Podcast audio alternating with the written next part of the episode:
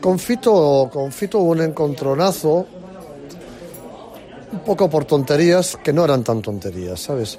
Eh, Fito y Joaquín deciden hacer un disco juntos, en el que las músicas iban a ser compuestas por Fito Páez y las letras compuestas por Joaquín.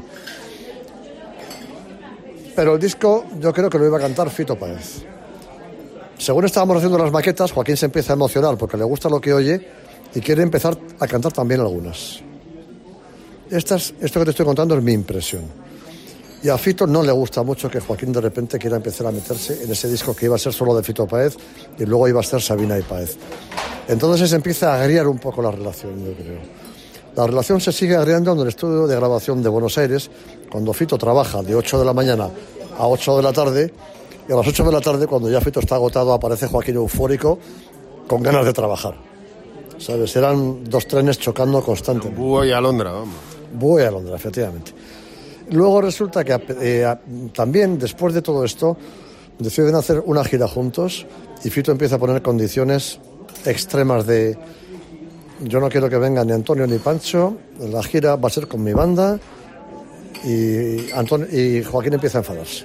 También se han enfadado antes hasta por la, ah, fíjate, hasta por el silencio que hay entre una canción y otra en el disco, hasta por eso discutían. Eran discusiones leves, pero hasta por eso discutían, quiero. Pero cuando se mete con su amigo, con su, con, con su banda. Claro, entonces ya cuando le O sea, que fue una cosa de fidelidad con vosotros, contigo. Fue un cúmulo de cosas, pero yo creo que la gota que, que desbordó el vaso fue seguramente la gira la hacemos con mi banda y Antonio y Pancho no pueden venir. Y yo creo que eso es un poco lo que dispara la relación del todo. Pero mucha gente pensó que Joaquín y Fito iban a ser enemigos toda la vida y no, son amigos. Simplemente no pueden trabajar juntos. Ah, pero bueno, Se pues, se abrazan, se quieren, charlan, no hablan de trabajo, ni del disco, ni de giras.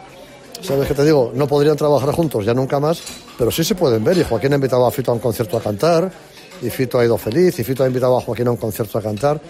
Se siguen viendo, se siguen queriendo y abrazando, pero trabajo juntos no. Fíjate, yo pensaba que se, que se, se veían, se, se reventaban la cara, vamos.